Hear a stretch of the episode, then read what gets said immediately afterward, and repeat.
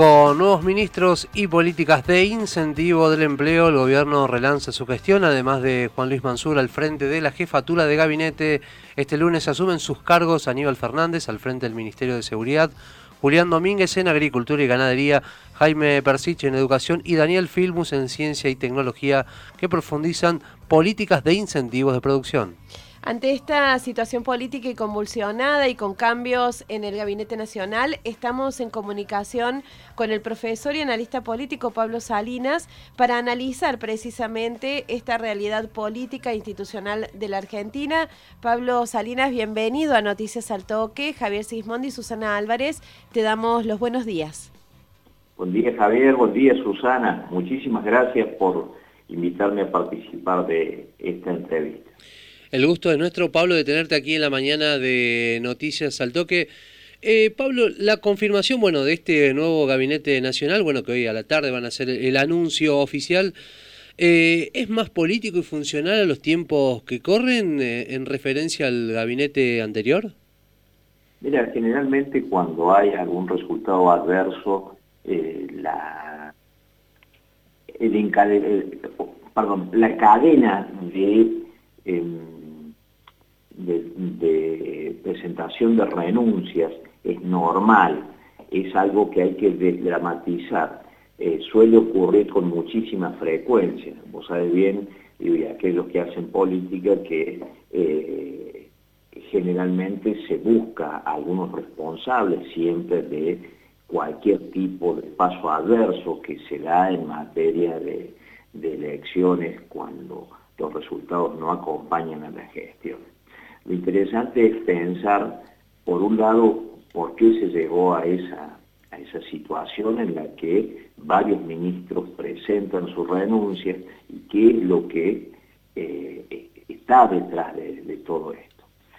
Eh, uno comprende también que eh, este gobierno tiene algunas particularidades, no porque otros gobiernos no tengan las suyas, sino que aquí se dio una, una conjunción de voluntades que se potenciaron más que todo por cuestiones más bien, diríamos, de la necesidad de, mutua que tenían un grupo respecto al otro que por coincidencias.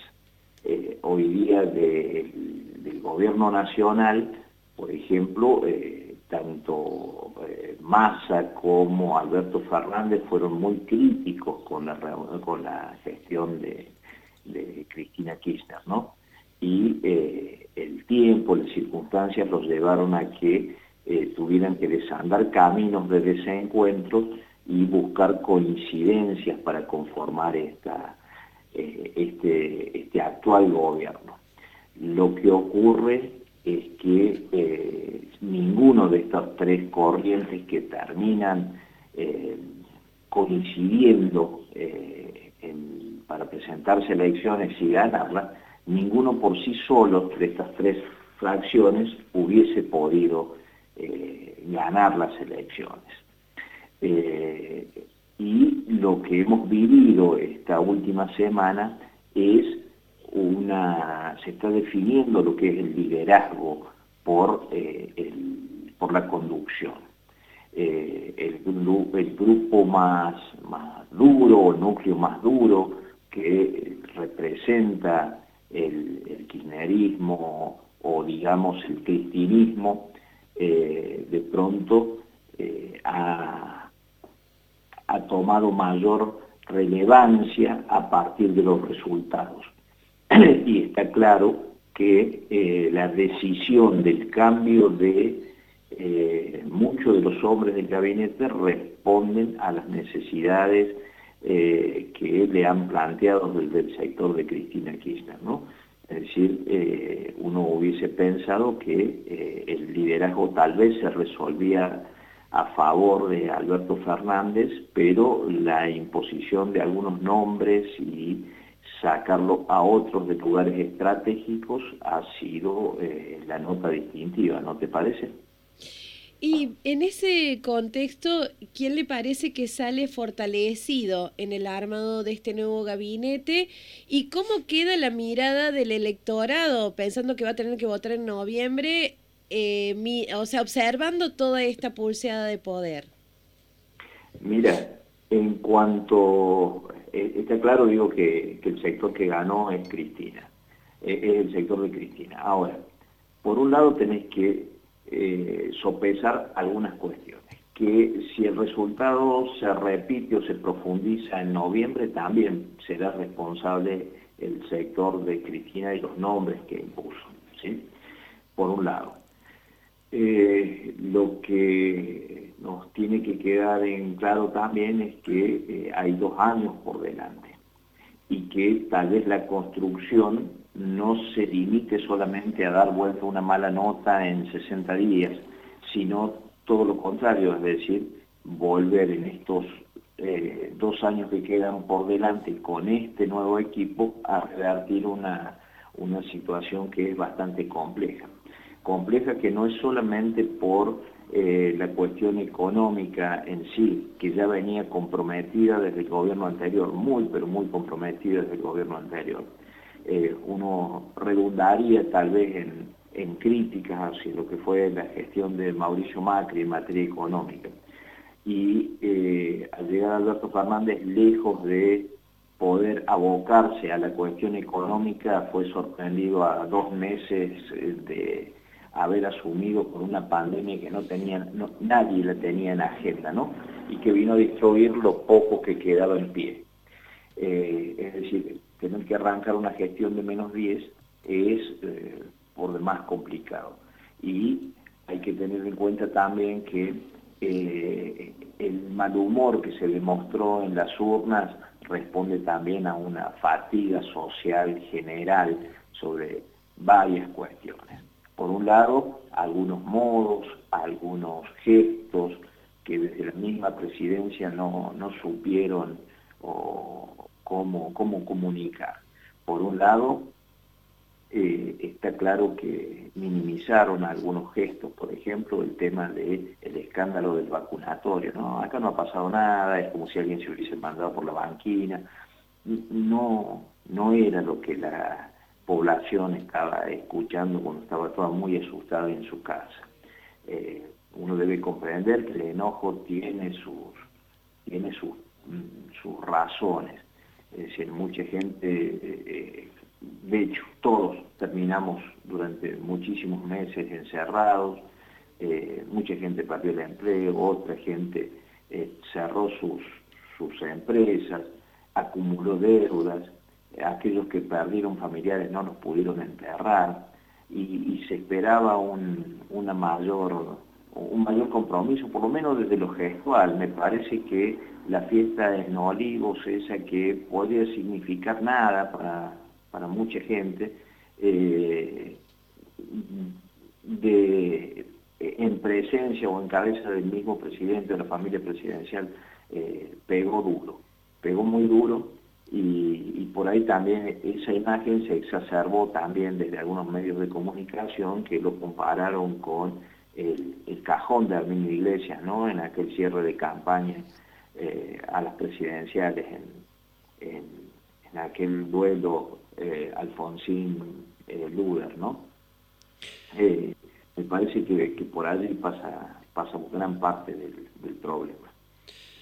Bueno, uno de los temas, por ahí no sé si polémico, pero sí sorpresivo, tiene que ver con la llegada de Santiago Cafiero al Ministerio de Relaciones Exteriores. Eh, ¿Esto implica por ahí que lo que tiene que ver con la política eh, internacional del país eh, podría quedar una especie de segundo plano? Y se lo pregunto porque fue como el mal menor para Cafiero, o sea, no fue despedido del gabinete, pero así fue corrido del Ministerio de Jefatura de Gabinete para darle la Cancillería.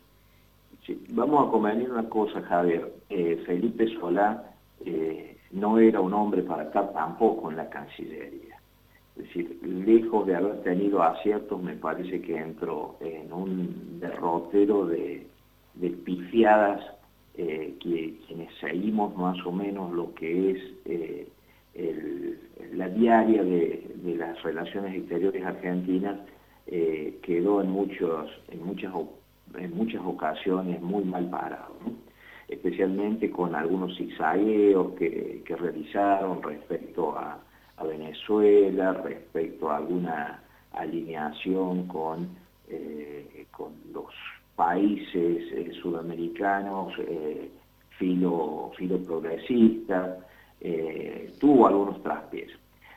Santiago Cafiero en el, en el lugar eh, llega mal porque no le comunicaron a, Felipe Solá que había sido removido del cargo y sustituido por, por Cafiero, hasta el punto que eh, había una reunión de, ministros de Relaciones Exteriores en, Centroamérica y, se retiró Felipe Solá sin dejar la presencia argentina más que Argentina iba a recibir la presidencia pretempore de, de aquel grupo. ¿no? Eh, inmediatamente se supo de la noticia de Cafiero, por un lado, eh, algunos lo, lo, tomaron como eh, un bastión que no entregó Fernández. Fernández en esto me parece que era más debilitado que nunca.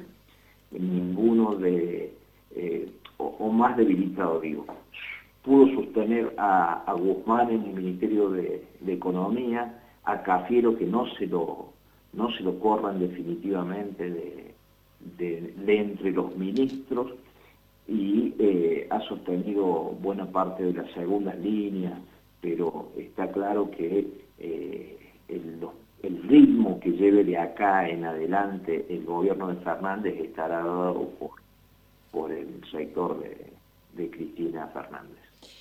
Recordamos que estamos en comunicación con el analista político Pablo Salinas. Ojalá eh, sean más los momentos que podamos compartir con usted para seguir desmenuzando todo esto, pero en, el tiempo que nos queda, nos gustaría que nos dé su opinión de cuál es el rol que está jugando Sergio Massa en todo esto y cómo lo ve a futuro en lugar de Sergio Massa en toda esta pulseada de poder.